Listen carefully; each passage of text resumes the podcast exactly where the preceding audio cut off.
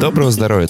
Это подкаст о качестве жизни простыми словами, без шапки. И с вами его ведущие Полина Полищук и Антон Бойко. Как обычно, если вам нравится наш подкаст, пожалуйста, поставьте нам оценку и отзыв на площадке, где нас слушаете, пишите вашу обратную связь, нам это очень важно. В общем, скоро Новый год. Миллионам детей запретят объедаться мандаринами и конфетами, чтобы не заработать аллергию, сыпь, красные щеки, ну и, как водится, слипшееся одно место, да? Но аллергологи говорят, что аллергические реакции на цитрусовый шоколад встречаются очень редко. В общем, сегодня мы взяли на себя миссию попробовать спасти новогодние праздники и все-таки разобраться там с этими пищевыми аллергиями.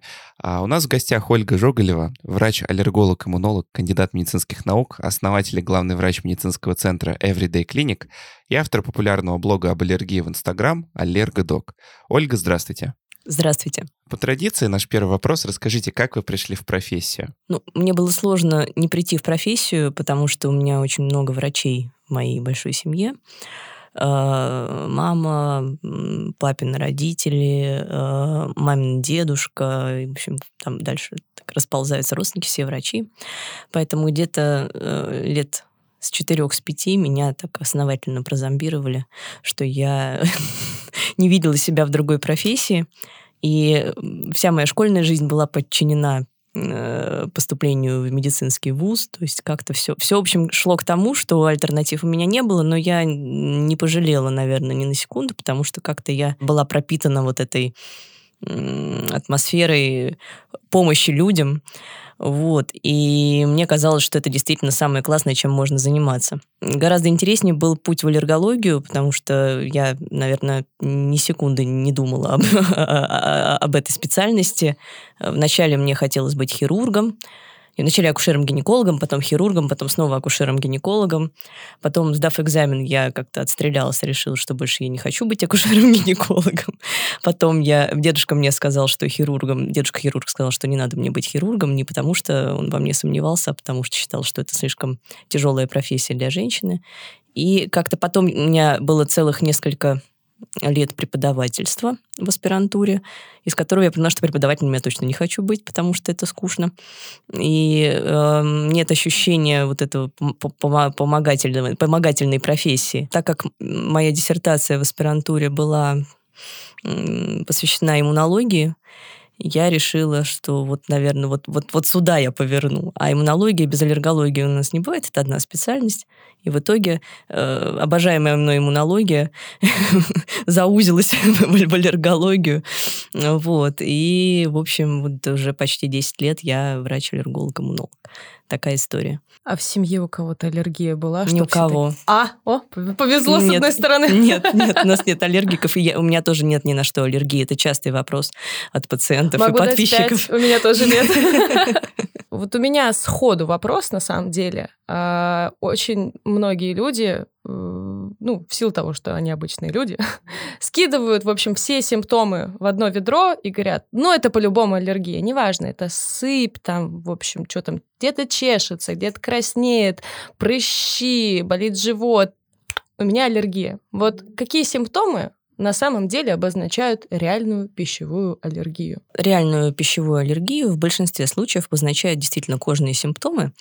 А, собственно, это два вида кожных симптомов либо э, красные зудящие прыщи, и мы э, используем такой термин бляшки. Это такой, э, как плоскогорье, такой вот прыщ шершавый, можно так сказать, э, большой.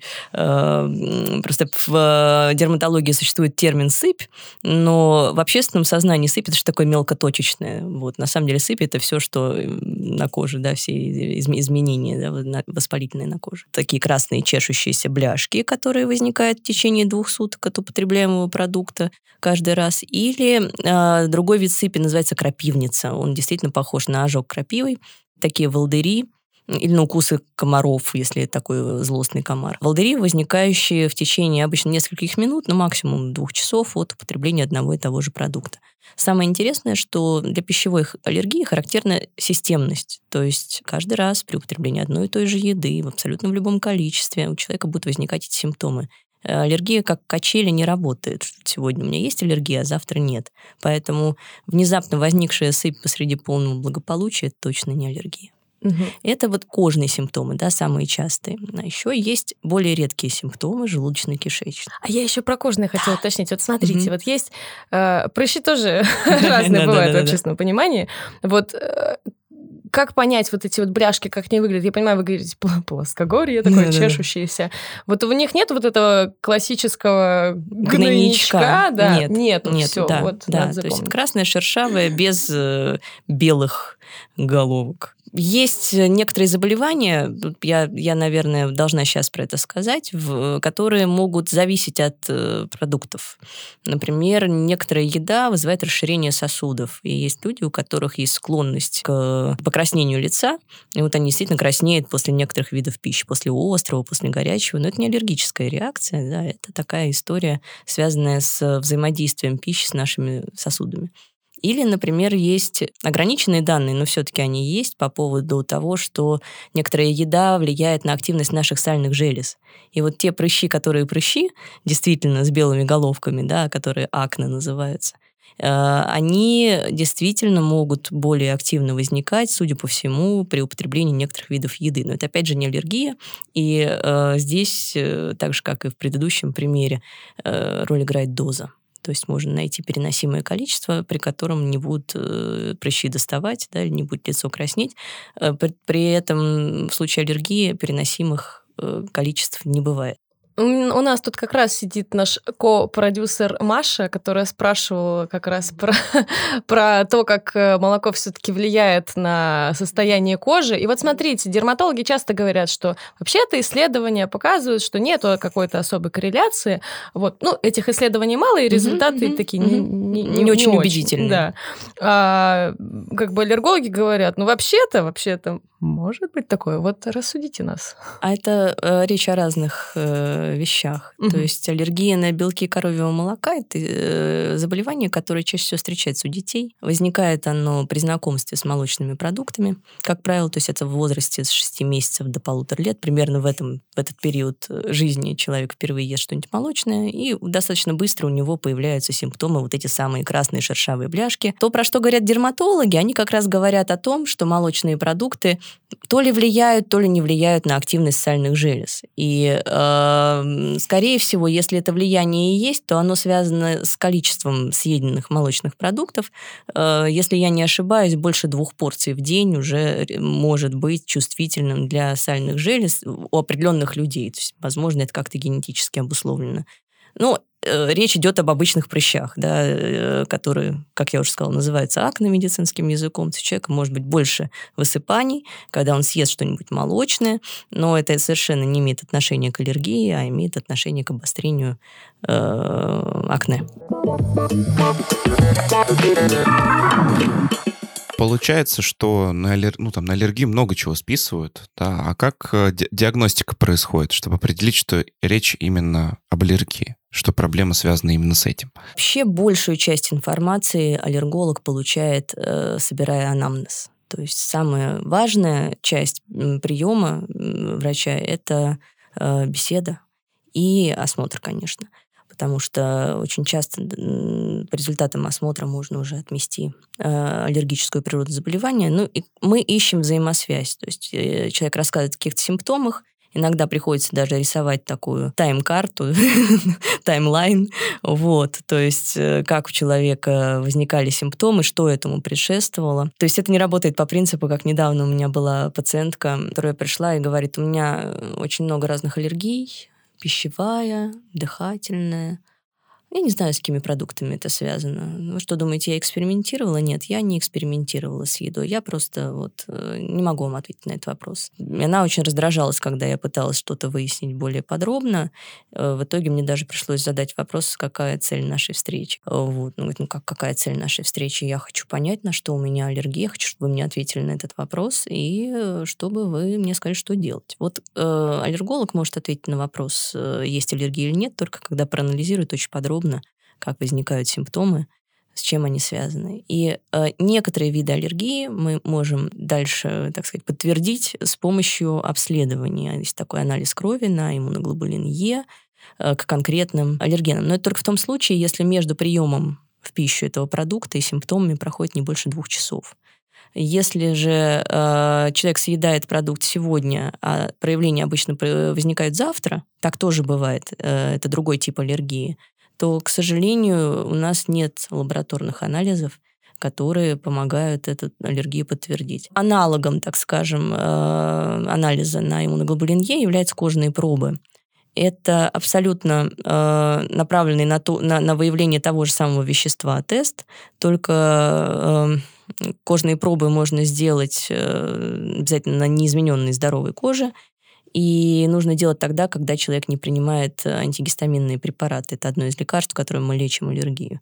Поэтому не всегда можно сделать э, эти тесты в силу обстоятельств. Но ни один анализ отдельно от э, истории не имеет никакого смысла. Поэтому обследование на э, 100-500 аллергенов э, абсолютно бесполезная штука. Если человек, например, ни разу не ел что-то из этих продуктов, или ест и совершенно никаких симптомов не испытывает, никакой скрытой аллергии не бывает. Проблема, на самом деле, у нас с диагностикой заключается в том, что в нашей стране не легитимны провокационные пробы. Это связано с разными особенностями и с определенным консерватизмом, присущим отечественной медицине, и с длительным периодом железного занавеса, который у нас просуществовал да, до, до, до начала 90-х, из-за которого, в общем-то, мы чуть медленнее, э, деликатно, так скажем, прогрессируем по сравнению с мировой наукой. Но вот отсутствие провокационных тестов в нашей стране ну, приводит к огромному количеству мифов. К мифам о скрытой аллергии, накопительной аллергии,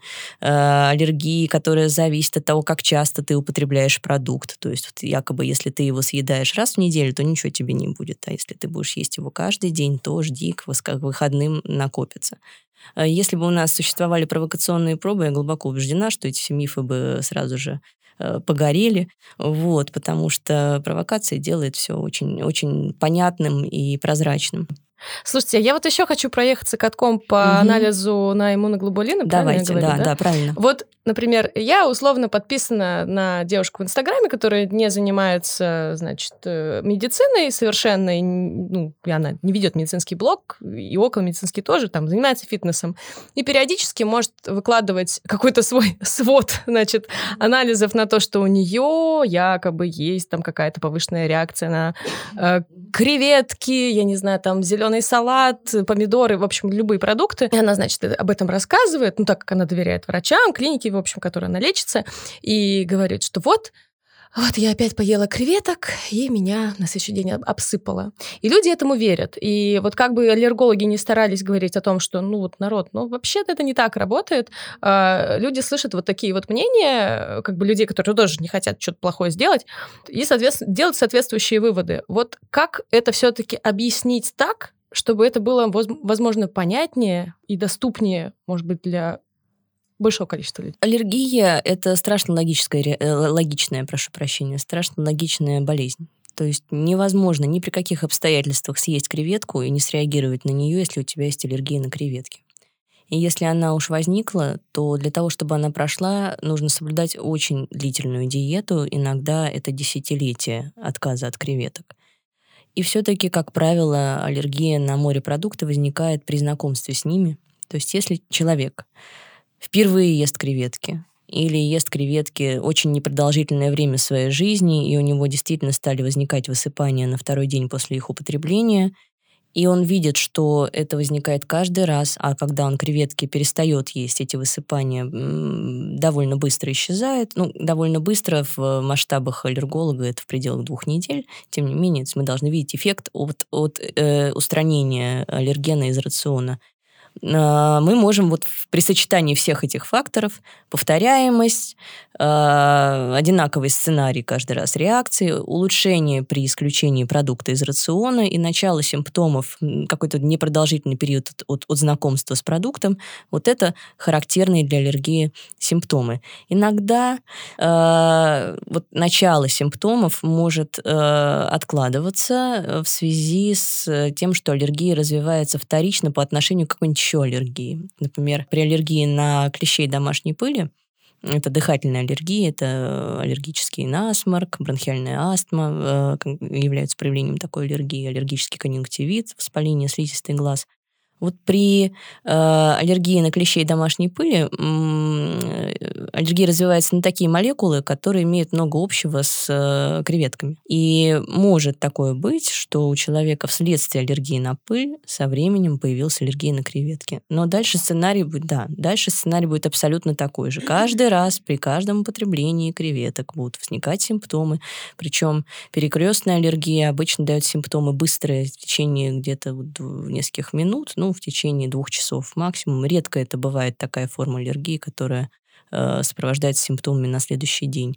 И все остальное, оно по такому же плану. При каждом употреблении улучшение, когда мы эти продукты перестали употреблять в пищу. Чаще всего мы имеем дело с э, неприятными совпадениями или с каким-то другим заболеванием, которое зависит от употребляемого продукта как я уже рассказывала про горячую да, еду, про острую пищу и про покраснение лица. Или вот, покраснение лица от алкоголя тоже такая из, известная достаточно да, да, да, история непереносимости. Это не про аллергию тоже история. Что касается креветок, вот я, честно говоря, не знакома с э, непереносимостью креветок, то есть э, это другая форма реакции, когда у человека действительно симптомы возникают при переедании этого продукта. Может быть только если креветки не очень э, свежие, потому что в для рыбы это очень характерно. И где-то мне попадалась информация о морепродуктах, что в них могут накапливаться вещества по типу гистамина. Это биологически активные вещества, которые у нас участвуют в аллергических реакциях, но и, и, и не только. Да? И вообще гистамин – это продукт деградации белка, вот, э, я медицинскими терминами заговорила, продукт расщепления белка. И поэтому, в общем-то, в любом веществе, если оно долго хранится, в любом продукте может накопиться этот самый гистамин. Поэтому э, людей очень чувствительных к э, гистамину, людям очень чувствительных к гистамину рекомендуют не доедать объедки. Leftovers по-английски. То есть не надо доедать за своим ребенком, если у вас аллергия на, там, не знаю, на манку. Да, да, да, да, не, не надо. Вот. К Новому Новому году совет супер актуальный, кстати. Да, да, да. Не доедать объедки, если вы э, имеете какой-то из э, околоаллергических заболеваний или знаете за собой э, пищевые непереносимости при переедании, например, цитрусовых. Потому что вот это э, то, то, что прозвучало в начале, да, Антон, ружье наконец-то выстрелило. Апельсины, шоколад, орехи, мед, э, апельсины и другие цитрусовые, э, готовые сладости за счет ароматизаторов вкусовых добавок, консервы, копчености, продукты глубокой переработки мяса, вся самая вкусная еда, при переедании может имитировать аллергическую реакцию за счет химических веществ в их составе. Вот, возможно, креветки такое тоже могут ага. сделать. В, в общем, недельное оливье тоже может Недельное оливье, да, да, да, может тоже быть тем ружьем, которое выстрелит в самый неподходящий момент. Как же так? Как вот, но скорее там ждет расстройство желудка. То, что э, называется, да, не медицинским термином расстройство желудка, да, и медицинским термином э, Диарея. Диарея, да. Вот. Новогодний дрист, понятно. Это я, так сказать. Обожаю ремарки. Всегда, всегда. А у меня вопрос, я сразу хочу уточнить, а чем непереносимость от аллергии отличается? Потому что в обывательском понятии, если ты что-то съел, тебе плохо, то это аллергия обязательно должна быть. Э, Антон, классный вопрос. С точки зрения как раз э, обывателя, с непереносимостью стоит называть любую реакцию, связанную с едой. Для простоты э, собственной работы э, врачи непереносимостью зовут э, реакции, связанные с пищей, не аллергического происхождения. Если э, говорить с точки точки зрения того, как это внутри нас устроено, то аллергическая реакция обязательно происходит с участием иммунной системы. То есть при аллергической реакции наша иммунная система считает, что на, не, на нас совершает нападение какой-то прям жутко страшный враг. У нее случается ошибка в распознавании белка. То, что она должна уметь делать на отлично, отличать хороших от плохих, то, чем она постоянно занимается, и именно для, для этого она создана. Э, вот тут иммунная система дает сбой, и какого-то безопасного э, Э, считает опасным. Делает она это каждый раз, то есть она умеет считывать структуру белка, клетки иммунной системы очень э, широко э, распределены, так сказать, в наших, слизист... наших пограничных тканях, да, в коже и слизистой, и там, где, там, там, где происходит контакт слизистой с э, чужеродным вот этим белком, который на самом деле безопасен, но иммунная система уже запомнила, что это такой вражина, она будет с ним э, взаимодействовать и сражаться. Причем с ее точки зрения каждое новое э, употребление продукта в любом абсолютно количестве это э, ее предыдущая неудача, она не добила в прошлый раз, он опять пришел. Э, может такое быть, что какая-то очередная реакция будет гораздо тяжелее предыдущей. А э, когда мы говорим про э, э, пищевую непереносимость, иммунная система в ней вообще не участвует. То есть для иммунной системы этот белок не является врагом, она его не узнает, она его не запоминает. Иммунологическая память, э, то, что э, я сейчас описывала, полностью отсутствует. То есть каждая следующая реакция совершенно не будет более тяжелой по сравнению с предыдущей. Более того, она, как правило, дозозависимая. То есть э, тяжелее человек себя будет чувствовать, если съест больше этого продукта. Вот. А с точки зрения пользователя, так сказать, пищевая непереносимость переносимость – это состояние, при котором есть переносимая порция. То есть человек реагирует на 10 мандаринов высыпаниями, когда он съедает дольку мандарина, с ним все хорошо. Это очень частая жалоба мне на приеме, то есть когда я спрашиваю, а есть ли на что-то аллергия, мне говорят, ну, конечно, на цитрусовые, на любое количество. Ну, как-то любое количество, только если переем. Я говорю, а если не переесть, если съесть немножко? А немножко я не ем. Вот. Иногда сложно выяснить, есть ли переносимая порция. Но вот при пищевой непереносимости она, как правило, есть. То есть облизнуть ложку, например, с этим продуктом можно. Или съесть там ломтик этого продукта можно и не среагировать. В случае с аллергией в абсолютном большинстве случаев да, мы вот в бытовом смысле не имеем возможности подобрать переносимую дозу, хотя на самом деле и при аллергии существует понятие пороговой дозы, просто она измеряется в микрограммах вот при проведении провокационных проб мы таким образом готовим все-таки продукты, чтобы там были вот эти микрограммы. И существуют прям четкие рецепты, сколько вешать в граммах, как сделать тот самый кексик, в котором будет столько-то микрограмм молока. Иногда провокационные пробы проводятся не только для подтверждения аллергии, а видите, как я мечтаю, чтобы они у нас были. Я прям вот очень хочу, чтобы разрешили. Кексы печь. Да. А, а вы смеетесь, а правда, например, в Мюнхене, когда был конгресс, посвященный нашей встречи ежегодные аллергологов европейских. Каждая страна, которая проводит такое мероприятие, она делает такой clinical village, часть конгресса, на котором рассказывают, э, как аллергология организована вот в этой стране. И вот в clinical village э, в Мюнхене рассказывали, как у них проводятся провокационные пробы. Такая милота. То есть это такой вот холл, в котором э, много всяких мест, где можно посидеть со своим ребенком и с родителями. Есть две дверцы. В одной, за одной двер, дверцей анестезия анестезиолог-реаниматолог сидит, а с другой дверцей кухня.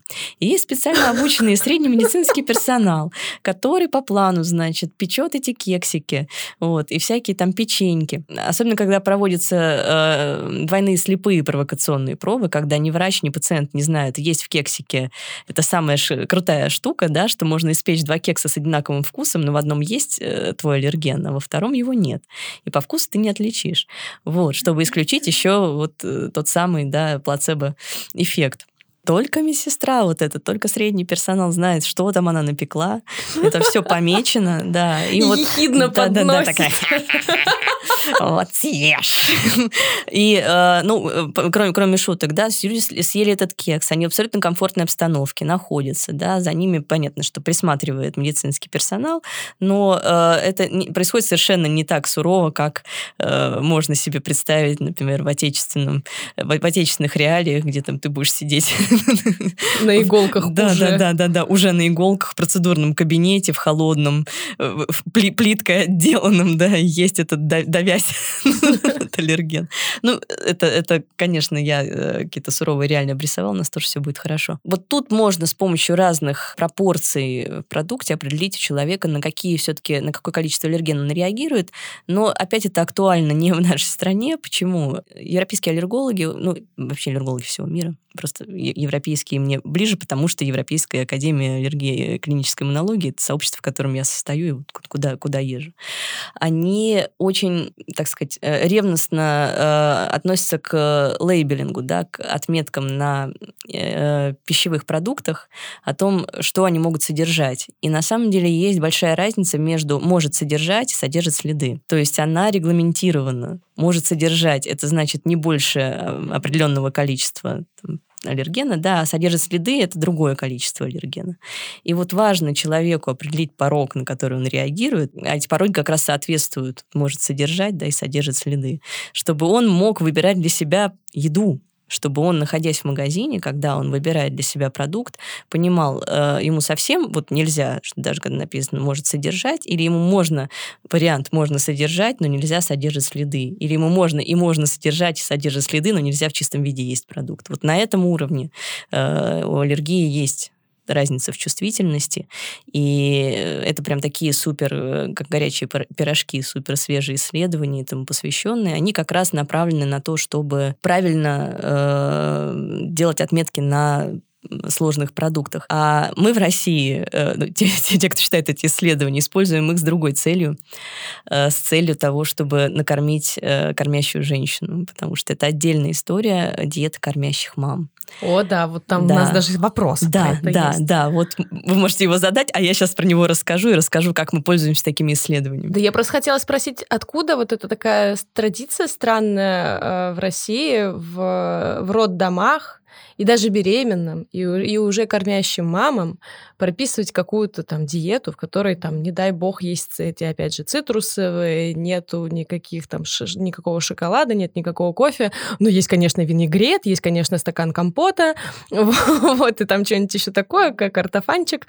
А, как это вообще берется? И есть вообще какая-то под, под этим подоплека? Блин, самое интересное, что есть. То есть нельзя сказать, что это абсолютный э, на пустом месте родившийся миф. Он, конечно, имеет причудливые преломления вот этой история про цитрусовый шоколад, это история про то, как действительно некогда научно обоснованная, сейчас просто устаревшая диета кормящих преломилась об миф, об, об местную мифологию, да, о том, что цитрусовый шоколад страшный аллерген. Ну, молочный шоколад будет аллергеном для, для того, у кого есть аллергия на молоко. Шоколад с орехами будет аллергеном для тех, у кого аллергия на орехи. А само по себе какао – это редкий аллерген. Цитрусовые редкие аллергены могут вызывать вот этот вариант непереносимости, если человек их переест. А так как это универсальная штука, то есть, в принципе, любой человек может переесть цитрусовых до высыпаний, то поэтому в общественном сознании это прям такой страшный аллерген. Но мы уже с вами договорились, что эта реакция не аллергическая, иммунная система в ней не участвует, а значит, это не опасно.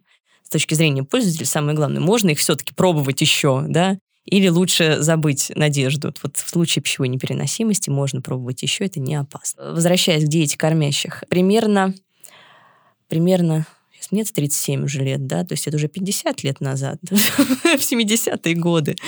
Это была очень активная такая история во всем мире. Договорились уже, что аллергия имеет генетическую природу, да, это означает, что на гены мы повлиять пока не можем, да, выключить этот ген не можем. Но почему-то у людей э, с одинаковыми генами, э, носителями генов, э, дающими склонности к аллергии, разный набор аллергенов. То есть у кого-то есть аллергии на молочные продукты, например, те же самые, да, или на рыбу, относящиеся к частым часто встречающимся аллергенам, а другой человек с таким же набором генов ест эти продукты без проблем. Очевидно, имеет э, значение обстоятельства, при которых он познакомится с этими продуктами, раз мы договорились, что аллергия обычно возникает при знакомстве.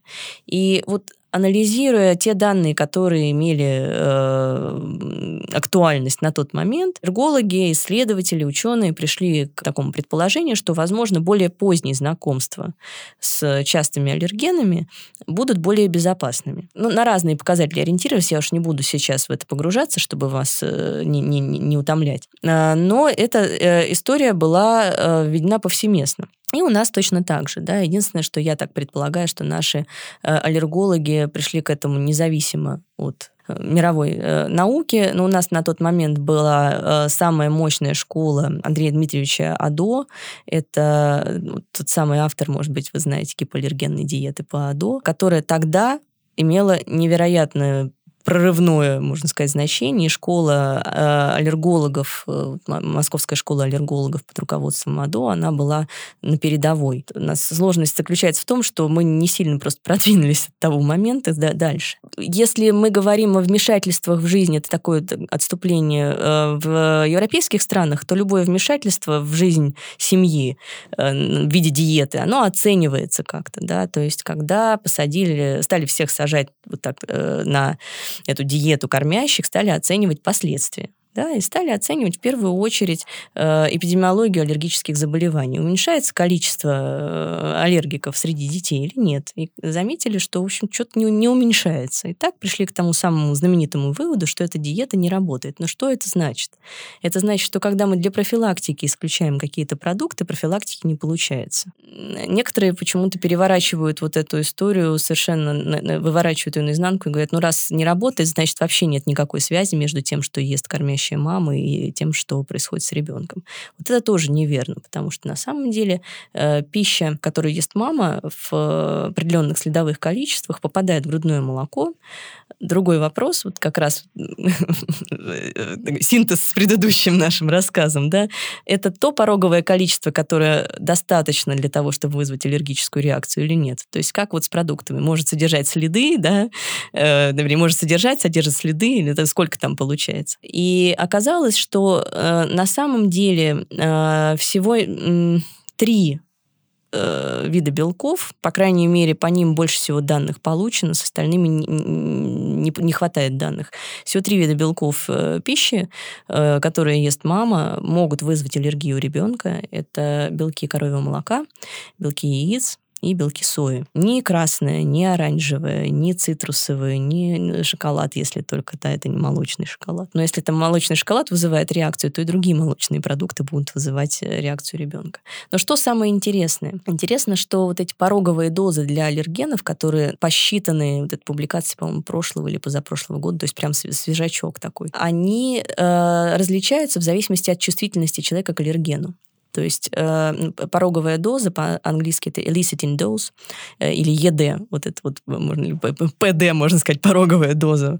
Вот она бывает э, с индексом 1, э, 10, 20, 50. Это процент людей, которые реагируют на эту дозу среди аллергиков. То есть, грубо говоря, если мы возьмем 100 аллергиков, то э, на eliciting dose 50 да, среагирует половина из них, 20, значит, 20 процентов, да, там 10, 10 процентов, 1 это 1%.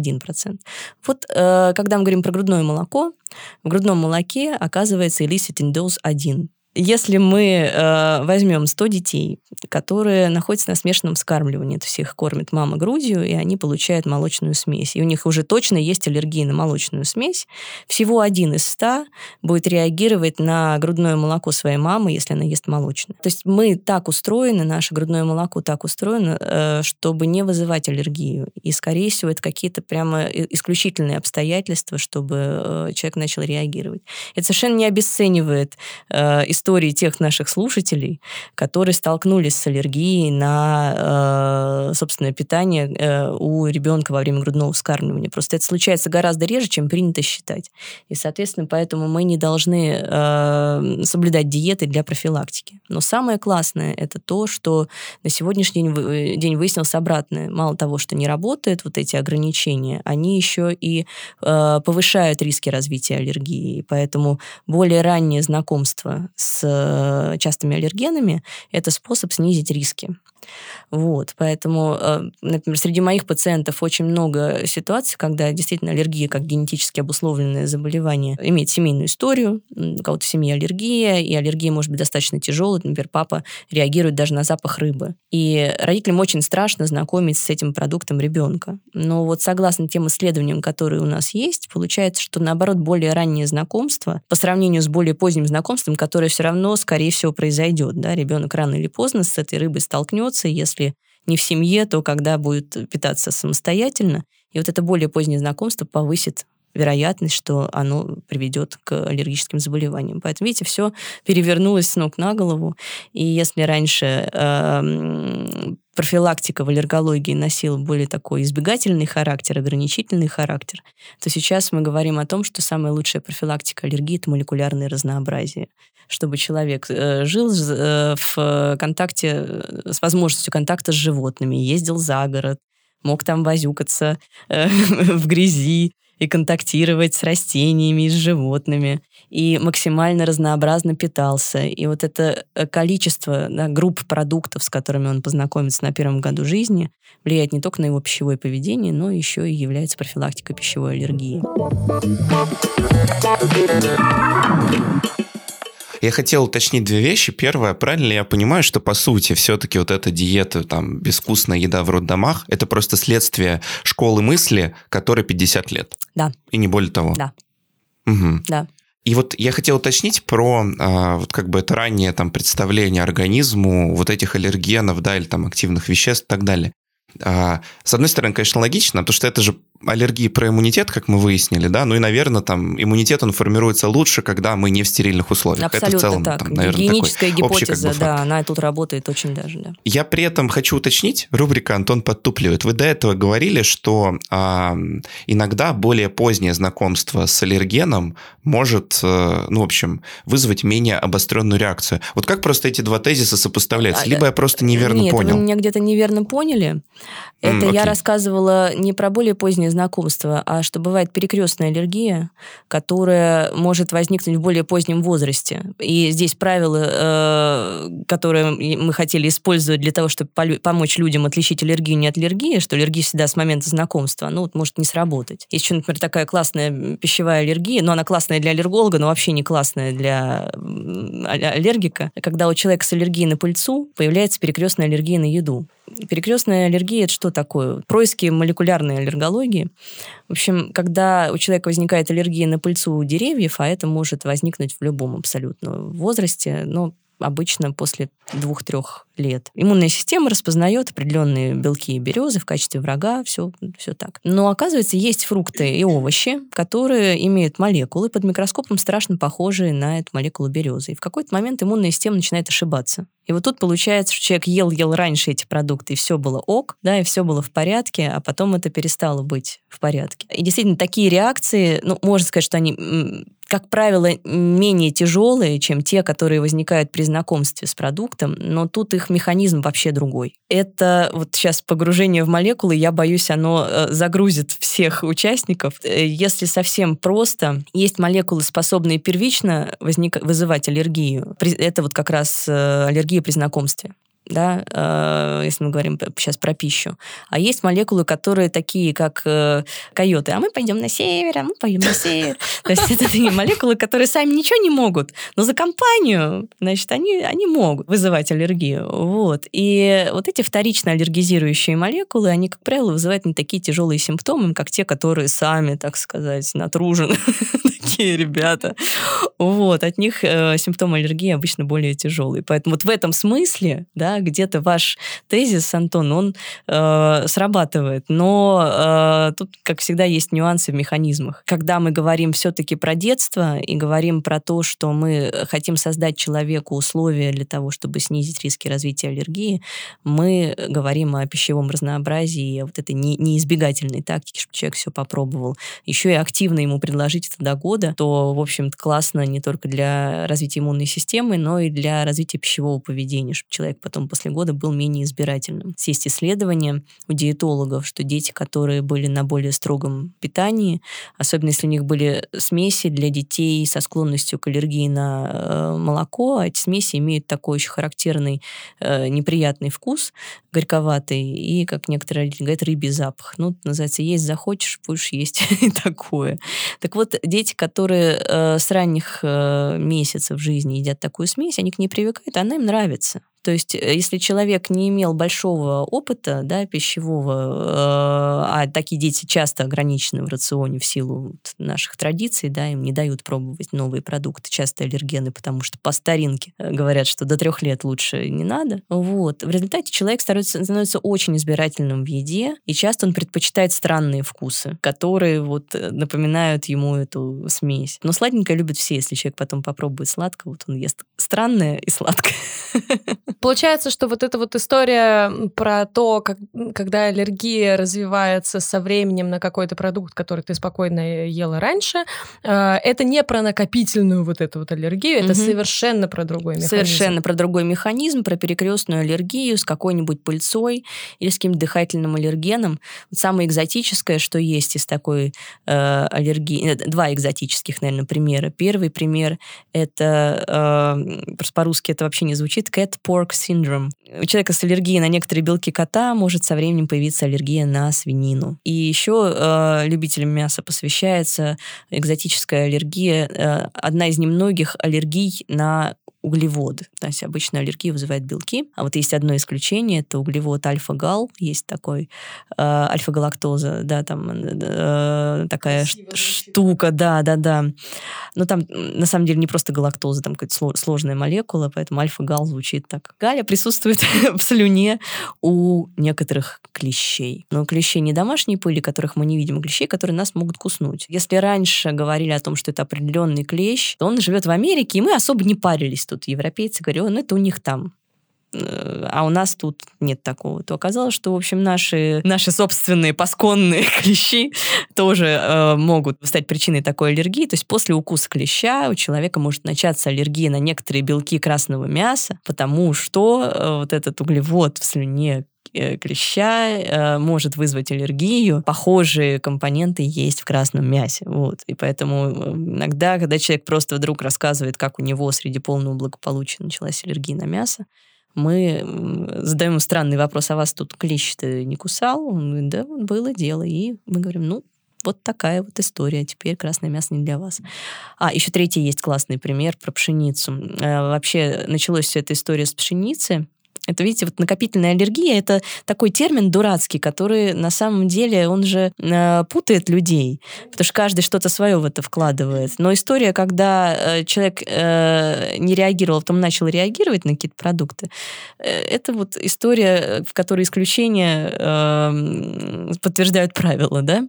Третье исключение – это аллергия на белки, которые обычно не всасываются у нас в кишечнике, но при некоторых обстоятельствах всасываются. То есть вот я сегодня не такой каких? называется. Да? А, ну, э, самый известный из этих белков это омега-5 глиадин, один из белков пшеницы, вот, который всасывается при физической нагрузке, при э, совместном употреблении с алкоголем, при совместном употреблении с некоторыми нестероидными противовоспалительными препаратами, ну, представители их это парацетамол или ибупрофен, э, ну, аспирин самый известный, да, но мы сейчас как-то аспирином особо не, не, не пользуемся в практике. То есть когда повышается всасываемость белков э, в тонком кишечнике, этот белок может всосаться, и если на него есть аллергия, то человек среагирует. То есть такая аллергия, связанная с физической нагрузкой. Выглядит это так. Если человек съел булочку а потом пошел на тренировку, ему может стать плохо после тренировки. Прям вот классическая аллергическая реакция может начаться или в процессе этой тренировки. Или человек обычно, когда ест булочки, у него все хорошо, но когда он идет с друзьями в пиццерию и запивает булочку там пивом, да, то у него могут возникнуть э, симптомы. У меня такие пациенты были.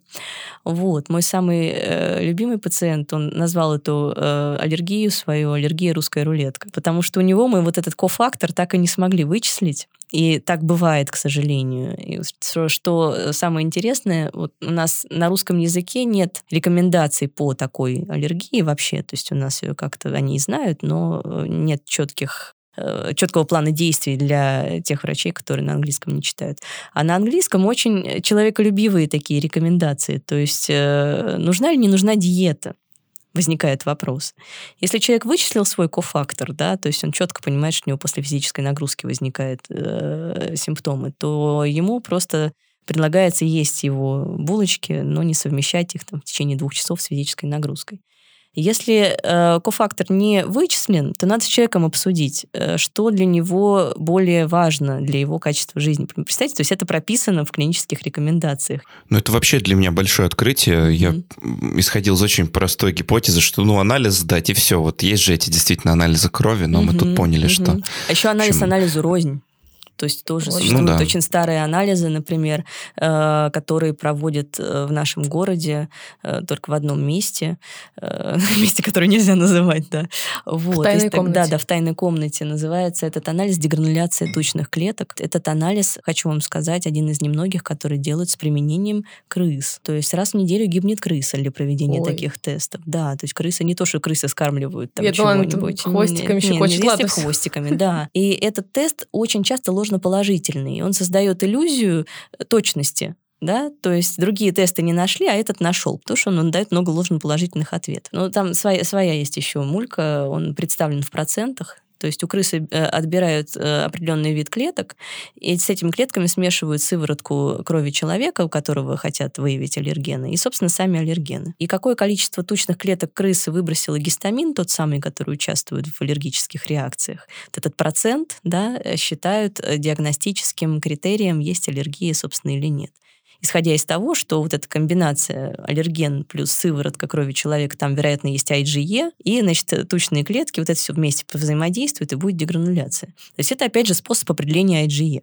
да, только вот такой вот э, экзотический. Его придумали давно-давно, и тогда же давно-давно с ним разобрались, что у него очень низкая вот эта вот чувствительность и специфичность. Он часто косячит, скажем так, ищет то, то чего нету или не находит э, существующую аллергию. И москвичи, например, иногда э, не верят, что у нас до сих пор делают этот тест, а у нас он очень распространен, и благодаря своей вот этой вот якобы способности выявлять Э, аллергию э, во всех случаях, когда другие тесты молчат, он часто приводит к очень необоснованным ограничениям в рационе. Это типа питерская школа какая-то?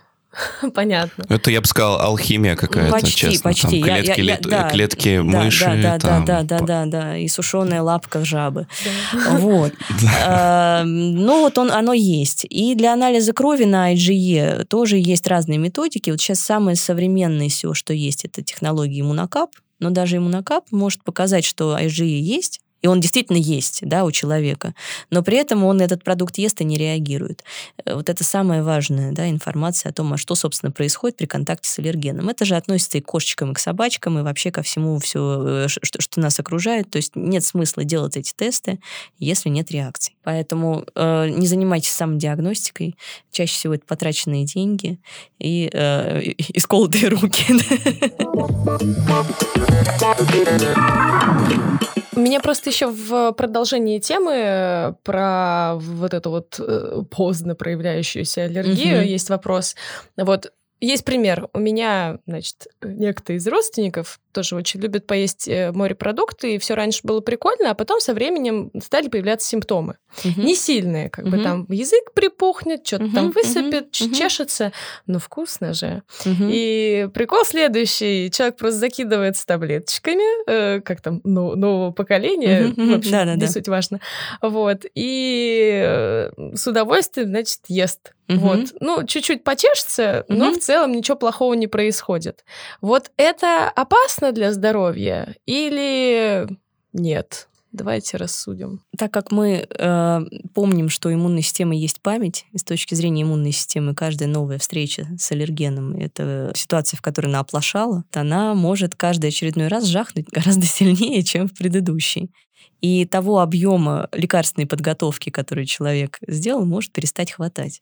В какой момент это произойдет, мы не знаем. Поэтому вообще вот эта подготовка антигистаминными к принятию аллергена, она не очень-то, в общем, помогает, по крайней мере, при длительном приеме аллергенов. Это может помогать при перекрестной аллергии, потому что она просто, как правило, не тяжелая, но э, если человек чувствует нарастание симптомов, если мы говорим про вашего таинственного родственника, то надо иметь в виду, что у него, скорее всего, перекрестная аллергия с чем-то, да, поэтому, ну, наверное, его симптомы в виде да, вот этого орального аллергического э, синдрома, когда язык э, опухает, его высыпание, они с определенной вероятностью они не, не будут, наверное, э, слишком тяжелыми, да, потому что это вот те эти аллергены, э, которые мы пойдем на север.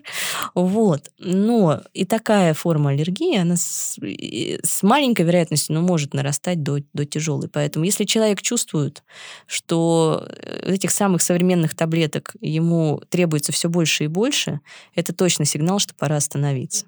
А если этого нет? Если этого нет, ну, ему просто надо объяснить э, все риски, да. Тут э, мы ответственность делим пополам с пациентом. Здесь не совсем правильным будет э, говорить о том, что ну, мне врач разрешил, поэтому я вот ем, а я что, мне врач разрешил. Ну, а там вот реально да, врач разрешил. Да, да, да. Вот.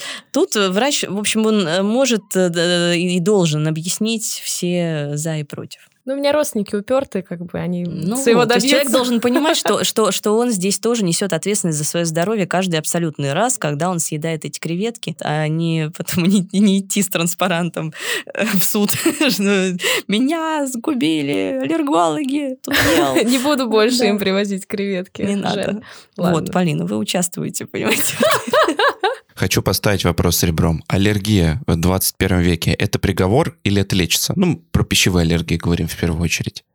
Все зависит от обстоятельств. Если мы говорим про некоторые аллергены, это рыба и орехи, и аллергия на них возникла, э, рыба, орехи и арахис, э, аллергия на них возникла при знакомстве, то такая форма аллергии, скорее всего, будет приговором, потому что человек просто долгое время вынужден избегать эти продукты. Хотя во взрослом возрасте может возникнуть толерантность. Это тот, тот, тот, тот самый э, антоним аллергии, которого в случае пищевой аллергии мы все очень ждем, потому что, как правило, если эта аллергия не перекрестная, то толерантность развивается раз и навсегда. Если человек не мог есть орехи, а потом вдруг смог, то все, это, это на совсем. Теперь теперь может. Для этого нужны провокационные пробы, те самые, да, для этого нужны тесты, для того, чтобы определять продолжительность диеты. Уже можно пробовать или еще нельзя. Для большинства продуктов аллергия не приговор не только в 21 веке, да, а в принципе человек с течением времени привыкает, перестает на них реагировать, развивается толерантность. Да, но слово «привыкает» он не совсем уместное, потому что мы его не кормим этим аллергеном, просто в какой-то момент спонтанно возникает толерантность. В ближайшей перспективе я очень надеюсь, что это появится. У нас должны появиться специальные э, генно-модифицированные молекулы для лечения вот этих вот видов аллергии путем приучивания на рыбу на, на, на арахис в частности.